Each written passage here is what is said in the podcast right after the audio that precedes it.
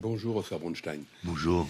Vous êtes chargé par euh, Emmanuel Macron du rapprochement entre les Israéliens et les Palestiniens. Les événements de ces dernières heures, cette terrible attaque du Hamas et la riposte israélienne qui a commencé et qui va s'amplifier, euh, peuvent-ils créer un, un fossé durablement infranchissable? Aujourd'hui, c'est une fracture.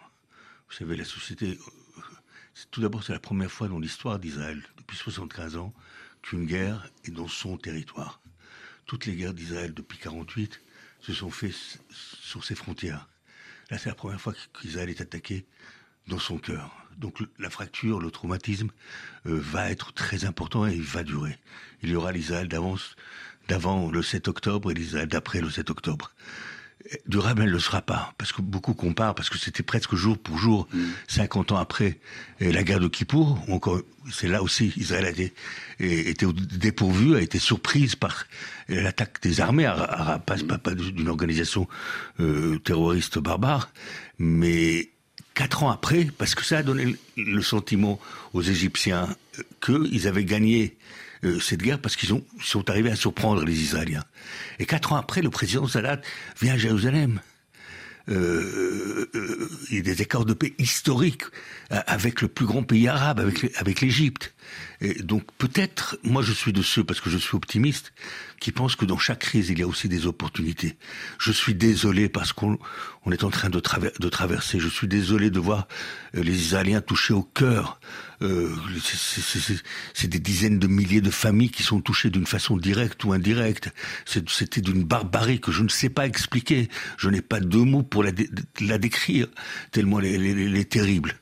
Euh, je, crains aussi la, la réponse israélienne parce que c'est encore le Hamas et le. Justement, à ce propos, ben, Benjamin Netanyahu a, prévenu dimanche. Il a dit euh, aux Israéliens qu'ils étaient, je le cite, hein, embarqués dans une guerre longue et difficile. Et hier, il a ajouté ce que le Hamas va vivre sera difficile et terrible. Vous craignez une réaction qui ne soit finalement trop brutale?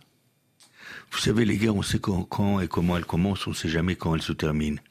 Euh, Israël s'est retiré euh, de la bande de Gaza parce qu'elle ne voulait plus, euh, elle ne voulait plus être présente militairement à l'intérieur pour des raisons tactiques, pour des raisons stratégiques. Elle voulait diviser la Cisjordanie et, et Gaza.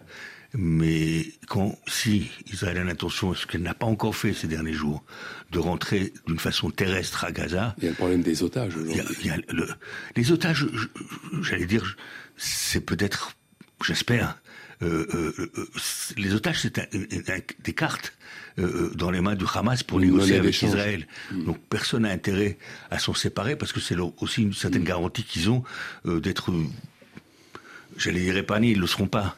Mais, mais, mais la question sera comment, mm. quelles sont les cartes qu'Israël a pour négocier. Le Hamas est l'ennemi du peuple palestinien. Il ne faut pas se tromper. Il ne représente pas le peuple palestinien. Le Hamas est l'ennemi de, de, de l'islam.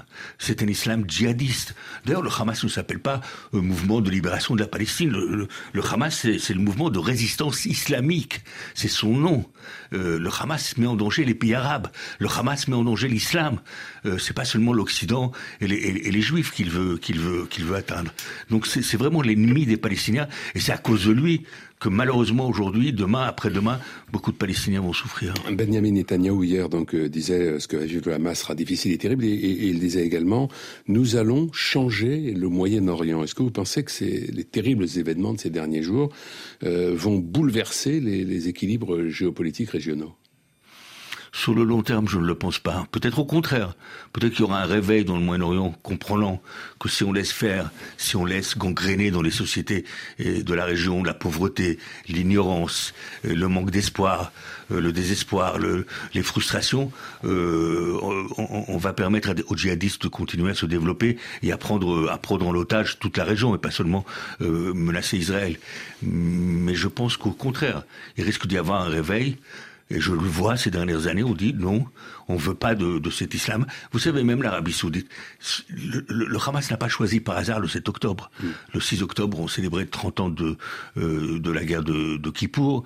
Euh, les, les, les, Iraniens qui soutiennent le Hamas euh, voulaient faire dérailler les négociations qui sont en cours entre Israël et l'Arabie Saoudite. Les, le, le, Hamas espère que les images qui vont arriver de Gaza vont mobiliser le monde arabe et musulman euh, contre Israël. Donc euh, ils ont vu aussi qu'Israël était affaibli ces derniers mois, qu'il y avait une fracture à l'intérieur de la société israélienne. Tous ces ingrédients-là ont fait que le Hamas a décidé d'agir maintenant. La réponse qu'il faut donner au Hamas, c'est exactement ce qu'il veut pas. Euh, le Hamas veut la guerre, il faudra Bien sûr qu'Israël doit se défendre. Bien sûr qu'Israël va prendre des, des mesures et j'espère qu'elles seront proportionnées. J'espère qu'elles seront entre guillemets sages euh, pour ne pas trop toucher mm. euh, aux, civils, aux femmes et aux enfants, aux civils euh, de, de gazaouis qui méritent mieux euh, que, que, que, le Hamas. Ils vivent avec un dollar et demi par jour.